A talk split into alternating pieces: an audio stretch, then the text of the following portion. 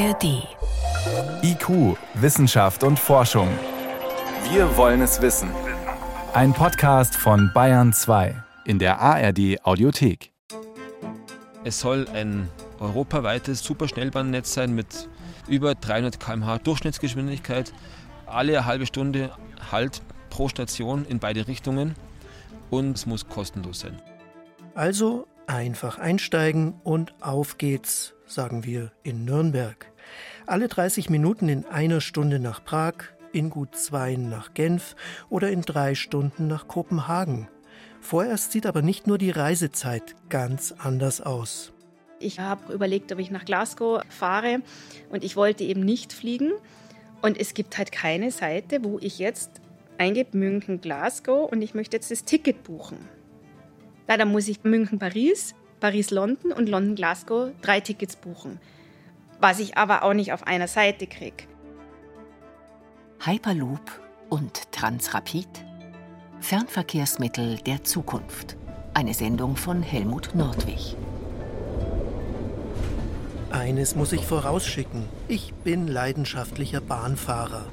Mir persönlich macht es normalerweise überhaupt nichts aus, dass die schnellste Zugfahrt von Nürnberg nach Prag eben nicht eine Stunde dauert, sondern vier Stunden 40 Minuten. Nach einer Stunde, da hätte ich, immer mit der Ruhe, erst Schwandorf erreicht, wo ich umsteigen muss. Mit dem Auto würde ich trotzdem nicht fahren, außer ich müsste ganz dringend nach Prag, vielleicht sogar nach 18 Uhr.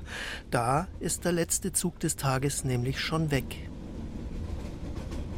Trotzdem freue ich mich auch darüber, dass ich mit dem ICE nur noch drei Stunden von Nürnberg nach Köln brauche oder von München aus morgens in vier Stunden nach Berlin komme und auch noch nach 18 Uhr zurück. Bis es diese schnellen Angebote der Bahn gab, haben vor allem Geschäftsreisende für solche Verbindungen das Flugzeug genommen. Doch nicht nur die starke Konkurrenz durch den Zug hat dem Fliegen geschadet, sondern auch das zunehmende Bewusstsein für den Klimawandel.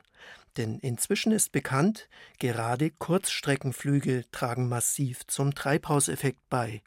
Inzwischen gibt es gar keine Direktflüge mehr von Nürnberg nach Berlin oder Köln. Allein schon, weil es einfach Gesellschaft nicht mehr opportun ist ähm, für eine Kurzstrecke. Und auch, weil es, lohnt sich nicht. Kann ich vielleicht eine Stunde arbeiten, wenn ich Glück habe. Aber in der Bahn eben vier Stunden durchgehend. Also ich merke das auch, dass das immer beliebter, auch gerade im Businessbereich jetzt wird. Und ja, es ist, nicht, es ist schon auch ein gesellschaftlicher Wandel, der da stattfindet. Das ist Dr. Irene Feige. Sie leitet das Institut für Mobilitätsforschung in München, das zum Autohersteller BMW gehört. Die Volkswirtin sagt, für die Wirtschaft ist es unerlässlich, dass mindestens zwischen größeren Städten leistungsfähige Verknüpfungen angeboten werden, auch wenn seit Corona weniger Geschäftsreisen stattfinden, was zum Teil wohl so bleiben wird. Und diese Mobilitätsangebote müssen in Zukunft weitgehend klimaneutral sein. Das bedeutet aus heutiger Sicht, neben der Bahn werden auch Elektroautos dazugehören, meint Irene Feige.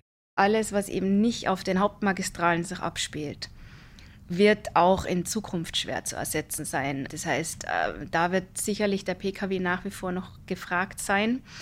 Was wir auch beobachten durch Corona ist, dass es wieder mehr PKWs im Haushalt gibt und damit auch die Möglichkeit, auch Fernverkehr im Pkw abzuwickeln. Interessant ist, dass ähm, auch in Großstädten wie München es viele gibt, die ein Auto nur für den Fernverkehr haben. Die fahren in der Stadt nicht, die verwenden das einfach, um am Wochenende rauszufahren. Denn viele Bahnstrecken sind eben nicht gut ausgebaut. Nicht nur von München in die Berge fehlen attraktive Verbindungen, auch international ist es oft so wie von Nürnberg nach Prag. München-Bologna mit dem Zug sechs Stunden 40 Minuten. Nach Zagreb dauert es achteinhalb Stunden und München-Barcelona 16 Stunden. Wenn jemand dann doch eher fliegt oder Auto fährt, weil er es eilig hat, kann man das zwar verstehen, dem Klima schadet es aber trotzdem.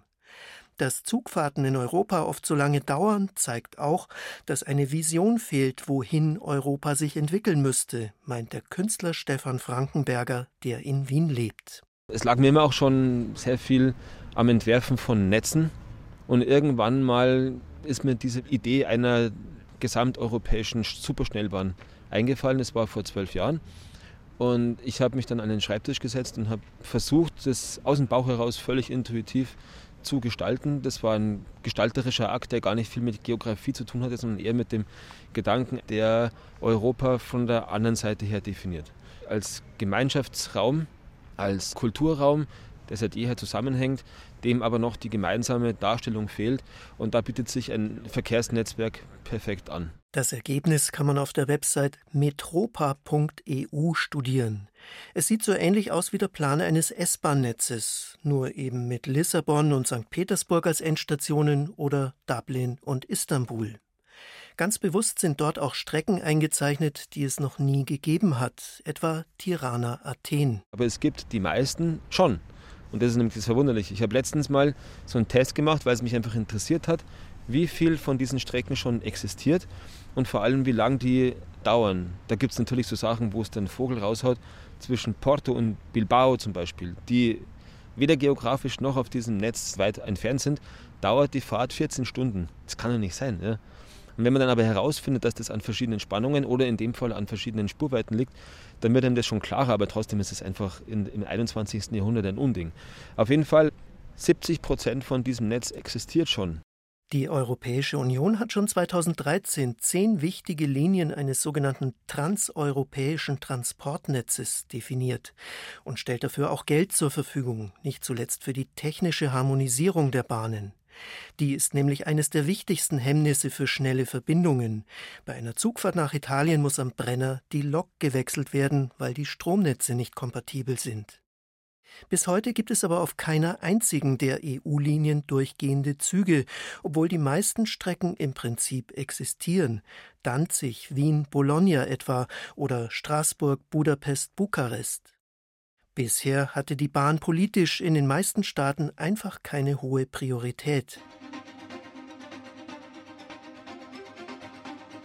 Doch das ändert sich gerade, denn jetzt wird der Klimawandel immer dringlicher.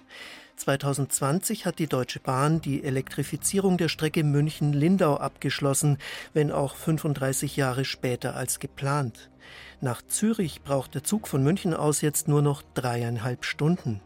Andere Schnellfahrstrecken werden zurzeit komplett neu gebaut. Stuttgart-Ulm, Innsbruck-Bozen, Hamburg-Kopenhagen oder Warschau-Tallinn. Gleichzeitig stehen aber auch ganz andere Technologien in den Startlöchern, die den Zug schon bald ergänzen könnten. Es könnte jedenfalls gut sein, dass unsere Kinder mit einer Magnetschnellbahn nach Genf reisen oder in einer Kapsel durch eine Vakuumröhre nach Brüssel. An der Technik dürfte es jedenfalls nicht scheitern. Alte Technologie, längst nicht tot. Die Magnetschwebebahn. Das Prinzip des magnetischen Schwebens ist lange bekannt. Man kann es mit Spielzeugmagneten selbst ausprobieren. Sie ziehen sich an, bis sie zusammenkleben. Das kann man aber verhindern, indem man zum Beispiel eine Lage Stoff dazwischen hält. So ähnlich funktioniert eines von zwei möglichen Prinzipien der Schwebebahn, natürlich ohne Stoff. Der Abstand zwischen Fahrzeug und Fahrbahn wird vielmehr durch weitere Magnete gewährleistet. Der Wagen schwebt dauernd etwa einen Zentimeter über dem Fahrweg. Es gibt keine Berührung. Angetrieben wird das Fahrzeug durch einen Elektromotor. Die Energie bezieht es berührungslos aus der Fahrbahn. Es gibt im Wesentlichen zwei Kräfte. Es gibt die Kräfte des Anhebens durch Magneten und das Beschleunigen durch einen Linearmotor. Alles basierend auf Strom, also elektrisch. Das ist das Prinzip. Das ist Johannes Klüspieß, Professor an der Technischen Hochschule Deggendorf. Zugleich ist er Präsident eines unabhängigen Expertenrats namens International Maglev Board. Die Abkürzung Maglev steht für magnetische Levitation, also Schweben mit Hilfe von Magneten. Wir treffen uns in München. Im Stadtteil Leim hat das Maglev Board ein Büro. Ich freue mich auch, dass es eigentlich in Räumlichkeiten einer alten Eisenbahnergenossenschaft ist, weil im Unterschied zu vielen, die Magnetbahnen vielleicht nicht mögen, ich der Meinung bin, dass es eigentlich schön ist und dass die zusammengehören würden und sich ergänzen könnten in bestimmten Feldern. Die Geschichte der Magnetbahn ist ziemlich genau 100 Jahre alt. Damals erkannte der deutsche Ingenieur Hermann Kemper, dass es bei einem Zug nicht unbedingt Räder auf Schienen braucht. Doch erst 1971 wurde ein Versuchsfahrzeug in Ottobrunn bei München demonstriert. Im August 1989 wurde eine 1,6 Kilometer lange Strecke in West-Berlin eröffnet, die bald nach dem Mauerfall wieder abgebaut wurde. Und auch in München gab es für eine Magnetschwebebahn große Pläne. Ihr Name Transrapid. Wenn Sie vom, Flug, vom, vom Hauptbahnhof starten, Sie steigen in den Hauptbahnhof ein, Sie fahren mit dem Transrapid in zehn Minuten an den Flughafen, in, an den Flughafen Franz Strauß. Dann starten Sie praktisch hier am Hauptbahnhof in München.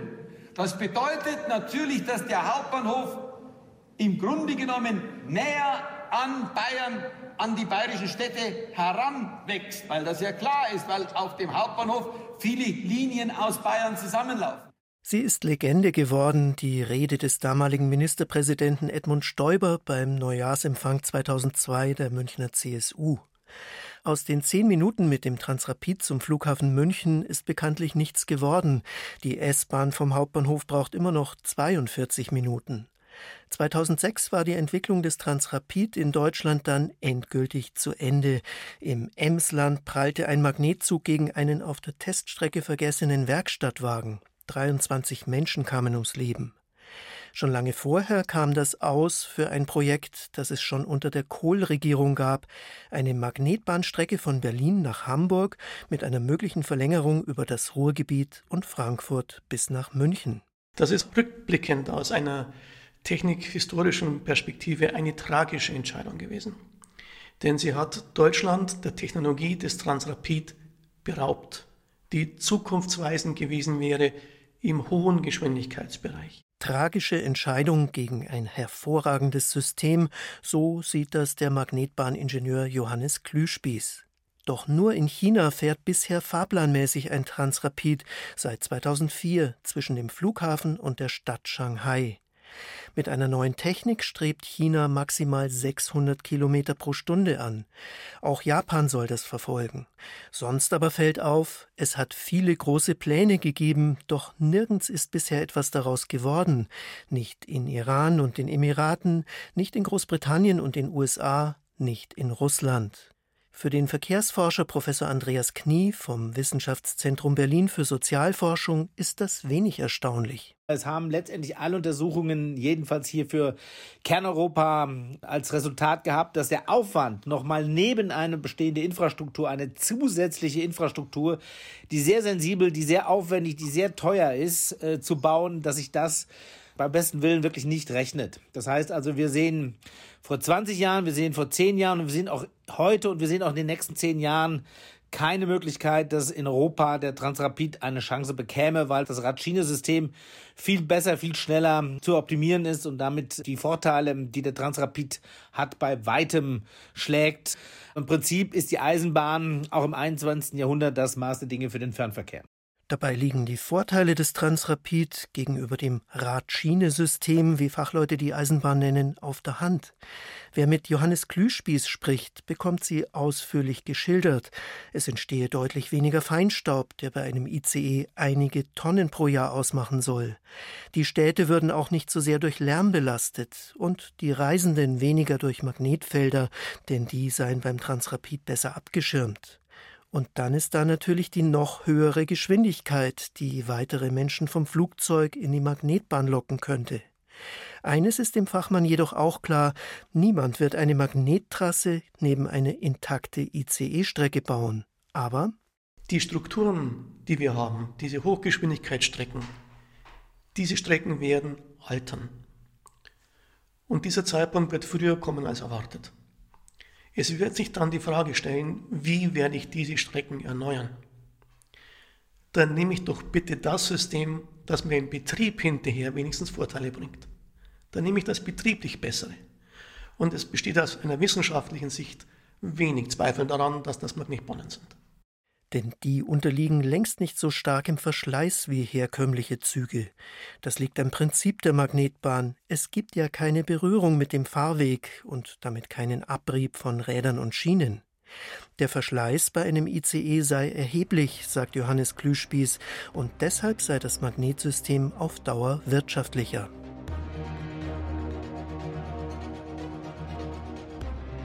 In einer Röhre durchs Vakuum sausen.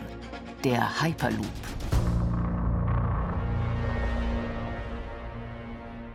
Otto Brunn bei München.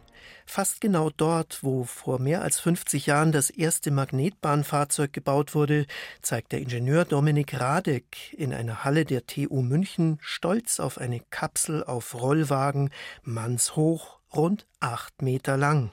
Innerhalb von einer Woche mal das Ganze in Holz zusammengespackst, dass man da jetzt mal reingehen kann und sich das auch mal anschauen kann, wie fühlt sich das an. Für mich ziemlich improvisiert.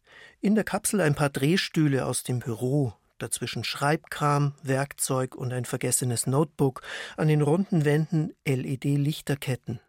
Eine Tür vorne an der Seite, eine andere gehört eigentlich nach hinten, ist aber gerade ausgebaut. Doch so ein Gefährt, natürlich nicht aus Holz, soll einmal zum schnellsten Transportsystem gehören, das an Land vorstellbar ist, dem Hyperloop. Das ist ebenfalls eine Magnetbahn. Anders als der Transrapid schwebt die Kapsel allerdings durch eine runde Vakuumröhre, daher die Zylinderform. Ich habe es mir tatsächlich noch kleiner vorgestellt. Äh, wenn man es dann immer nur am CAD, am Computer sieht, ähm, ist es dann doch sehr ja, beeindruckend, erstmal das zu sehen. Man mm. kann ja leicht stehen da drin. Genau. Für uns ist es aber auch sehr wichtig, um so Anbindungspunkte klarzustellen, das Lichtkonzept zu testen, wir können da jetzt Sitze testen, wir können auch die Tür schon mal testen, wie sind die Führungen. Da sind jetzt schon die Originalführungen eingebaut und dann eben zu sehen, okay, wie ist dann das Schließverhalten und so weiter. Dominik Radek hat auch schon als Artist gearbeitet und die Welt kopfüber im Handstand betrachtet. Vielleicht eine gute Voraussetzung für den technischen Leiter des Projekts, das bis jetzt vor allem eine Vision ist. Auch der Tesla-Gründer Elon Musk verfolgt sie. Mehrfach hat er schon Teams, die daran arbeiten, zu Wettbewerben eingeladen. Die Forschenden der TU hatten jeweils die Nase vorn. Mit einem Prototypen haben sie 482 Kilometer pro Stunde erreicht. Das Vakuum braucht es dabei unbedingt, denn bei sehr hohem Tempo ist unverhältnismäßig viel Energie nötig, um den Luftwiderstand zu überwinden. Das setzt auch einer Magnetbahn Grenzen. Wenn wir jetzt so schnell gehen wollen, dann bleibt uns fast nichts anderes übrig, als es so zu machen wie das Flugzeug, den Luftwiderstand zu reduzieren. Also bei Flugzeugen ist es so, die fliegen ja in höheren Schichten, da haben wir einen niedrigeren Luftdruck und deswegen ist es halbwegs effizient. Aber was eben sehr ineffizient ist, ist eben das Steigen und Landen. Und das ist halt der Hauptanteil bei Kurzstreckenflügen. Das ist, wo wir dann auch angreifen. 800 Kilometer pro Stunde soll der Hyperloop schaffen. Die Reisezeit von München nach Berlin würde sich von heute vier Stunden im ICE auf 40 Minuten verkürzen. Allerdings sind noch jede Menge technische Fragen zu klären. Wer soll all die Kapseln steuern? Fahrer wird es jedenfalls nicht geben. In welchem Abstand können sie unterwegs sein, damit daraus kein exklusives Verkehrsmittel für sehr wenige wird? Wie lassen sich Türen vakuumdicht bauen und trotzdem so, dass sie bei Bedarf aufgehen? Und wie soll überhaupt ein Sicherheitskonzept aussehen? Für all das gibt es Ideen, die sich aber erst in der Wirklichkeit beweisen müssen. Doch entscheidend dafür, ob die Vision umgesetzt wird, ist vielleicht gar nicht die Technik, sondern völlig andere Fragen. Ängste. Naja, okay, ich lasse mich sicher nicht in eine enge Kapsel stellen und dann irgendwo rumschießen. Klaustrophobie, das ist jetzt vielleicht nicht das Erste, was man unter der Forschung an der Universität versteht, aber wo sehr viel gemacht wird. Wie können wir mit Displays und ähm, auch Licht es schaffen, ein angenehmes Gefühl in einem relativ engen Bereich zu schaffen? Weil je kleiner wir bauen können, desto günstiger ist die ganze Infrastruktur. Aber es muss sich halt immer noch gut anfühlen, weil sonst bringt es wieder nichts, dann steigt keiner ein. Fenster sind bei 800 Kilometern pro Stunde keine gute Idee. Den meisten Menschen würde vermutlich schlecht. Andererseits ist Kunstlicht auch nicht attraktiv. Deshalb experimentieren die Forschenden mit virtuellen Fenstern, Displays, an denen das Vorbeiziehen von Landschaft simuliert wird. Bis jetzt haben die Ingenieure die Kapsel aus Holz einfach in ihre Halle herumgeschoben und schon dabei aus den Reaktionen der Insassen viel gelernt. 2023 soll es dann eine Teststrecke geben, 20 Meter lang. Noch später werden sie sich dann an Kurven wagen. In den USA gibt es schon eine 500 Meter Strecke. Der Hyperloop ist also noch sehr weit weg davon, ein Verkehrsmittel zu werden. Erst wenn er nicht nur aus Holz Gestalt annimmt, können Fachleute sich auch an einer ökologischen und Klimabilanz versuchen. Wie viel Energie brauchen das Magnetsystem und die Vakuumpumpen? Kann so viel auf nachhaltigem Wege bereitgestellt werden? Der TU-Spezialist ist sicher, dass das möglich sein wird.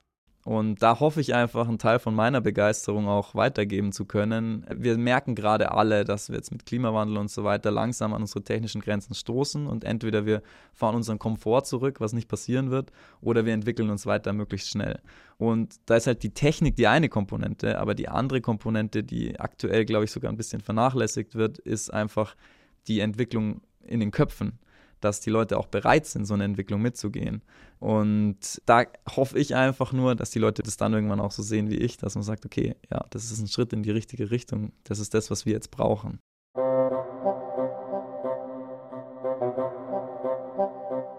Wir sind bei der Kernfrage zur Zukunft der Mobilität. Was brauchen wir? Muss es Tempo 800 sein? Das ist auch eine ethische Frage, nämlich wie würde so ein System unsere Gesellschaft verändern und wollen wir das? Einer, der diese Frage stellt, ist Professor Markus Vogt, der den Lehrstuhl für christliche Sozialethik an der Universität München leitet. Ich muss relativ häufig nach Berlin zu einer Konferenz. Wenn ich da eine Dreiviertelstunde da sein könnte, das wäre natürlich nochmal ein großer Gewinn. Allerdings ist zu erwarten, dass die Möglichkeit des Hyperloops, wenn sie denn umgesetzt würde, auch neue Mobilitätsbedürfnisse schafft also nicht nur vorhandene Bedürfnisse befriedigt, sondern entsprechend wächst die Erwartung, dann eben für eine Konferenz auch mal kurz nach Berlin zu gehen und anderswohin nach Paris. Also das wird wachsen und insofern ist der Umweltentlastungseffekt durchaus zweifelhaft oder ambivalent. Wenn schon heute viele Berufstätige aus Pfaffenhofen, Rosenheim oder Augsburg nach München pendeln, dann könnte man dank des Hyperloop auch gleich in Berlin wohnen und in München arbeiten oder umgekehrt. Auch Markus Vogt verweist auf Untersuchungen, die zeigen, wie sich die Mobilität im Laufe der Geschichte entwickelt hat. Es bleibt ungefähr konstant. Die Zeit, die wir für die Mobilität aufwenden, so ungefähr 60, 70 Minuten pro Tag. Und die gesamte Beschleunigung, die wir durch moderne Technik haben, setzen wir um in eine Vergrößerung des Radius. Die Corona-Pandemie hat allerdings zu einem deutlichen Rückgang des Fernverkehrs geführt. Konferenzen und Besprechungen finden häufig einfach online statt. Viele fühlen sich dadurch entlastet, dass sie nicht mehr so viel unterwegs sein müssen. Für andere ist das schwieriger als früher, etwa wenn sie mit Kindern eher beengt leben. Wie sich das entwickeln wird, wenn die Pandemie vorbei ist, das weiß noch niemand. Das Bedürfnis nach Mobilität wird es auf jeden Fall weiterhin geben, auch nach schneller Fortbewegung, denn der Kontakt zwischen Menschen wird unverzichtbar bleiben, zum Beispiel bei uns auf dem europäischen Kontinent. Aber diese Reisen werden schon in naher Zukunft möglich sein müssen, ohne Treibhausgase auszustoßen. Deshalb ist es sehr wahrscheinlich, dass viele Städte besser vernetzt werden als heute, und zwar ohne Flugverbindungen und ohne dass Autos mit Verbrennungsmotor nötig sind. Eine Zukunft, die der Künstler Stefan Frankenberger in seinem Projekt metropa.eu beispielhaft darstellt. Und da nimmt in meinen Augen Europa eine Spitzenposition ein, ne? weil man hat die Möglichkeit, ein Netz aufzubauen oder ein bestehendes Netz zu ertüchtigen, um wirklich einen ganzen Kontinent, was den Verkehr betrifft, klimaneutral zu machen. Mit welchen klimafreundlichen Verkehrsmitteln dieses Ziel realisiert wird, ist da erst einmal gar nicht so wichtig. Es kann gut sein, dass in Zukunft mehrere Systeme nebeneinander Platz haben werden.